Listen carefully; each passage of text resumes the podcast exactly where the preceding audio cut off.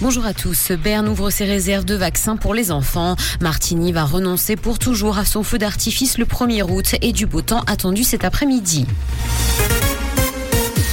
Santé, Berne ouvre ses réserves de vaccins pour les enfants. La Confédération a ordonné la libération des réserves obligatoires de sérum contre la varicelle et la coqueluche notamment, et ce parce que l'approvisionnement est actuellement difficile. La mise à disposition de ces stocks permet de soutenir les milieux économiques de sorte qu'ils puissent continuer à assurer leur mandat d'approvisionnement. Martini va renoncer pour toujours à son feu d'artifice le 1er août. Le grand feu d'artifice au château va donc connaître sa dernière édition cette année. À cause de la sécheresse et des son mécène a décidé d'arrêter de le financer. Les feux de 2023 auront donc lieu grâce à l'argent prévu pour ceux de 2022 qui avaient été annulés à cause de la sécheresse. Un nouveau concept festif et durable sera instauré dès l'année prochaine. À Lausanne, la boutique qui vendait des gaufres en forme de pénis ferme ses portes. La pâtisserie a été inaugurée l'été dernier mais n'a pas fait long feu. Les locaux sont actuellement fermés et la régie cherche un nouveau locataire. Si l'enseigne avait connu un grand succès pour son ouverture, il s'est donc vite essoufflé et les portes sont maintenant closes depuis plusieurs semaines. Dans l'actualité internationale, il y a plus de 165 millions de nouveaux pauvres en trois ans selon l'ONU dans le monde.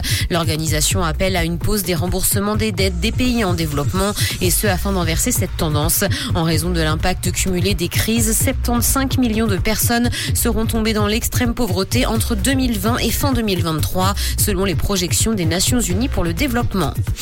Google nie former son intelligence artificielle générative avec des données volées. La firme fait face à une plainte collective pour utilisation illicite de données publiques. Google a qualifié ces allégations comme étant sans fondement. Selon les plaignants, l'entreprise doit comprendre que les informations accessibles au public ne signifient pas qu'elles peuvent être utilisées gratuitement à quelle fin que ce soit. Grève des acteurs, le casting d'Oppenheimer a quitté l'avant-première du film à Londres. L'actrice Emily Blunt avait indiqué qu'ils quitteraient tous ensemble le tapis rouge en signe d'unité si la grève était formellement approuvée par la profession. Elle a officiellement commencé cette nuit aux États-Unis. Les comédiens demandent une revalorisation de leur salaire. L'objectif, trouver un accord avec les studios et les plateformes. Comprendre ce qui se passe en Suisse romande et dans le monde, c'est aussi sur Rouge. Un point sur la météo de ce vendredi après-midi. Du soleil, temps bien ensoleillé effectivement avec quelques rares cumulus en montagne, un petit peu plus nuageux en région du Simplon.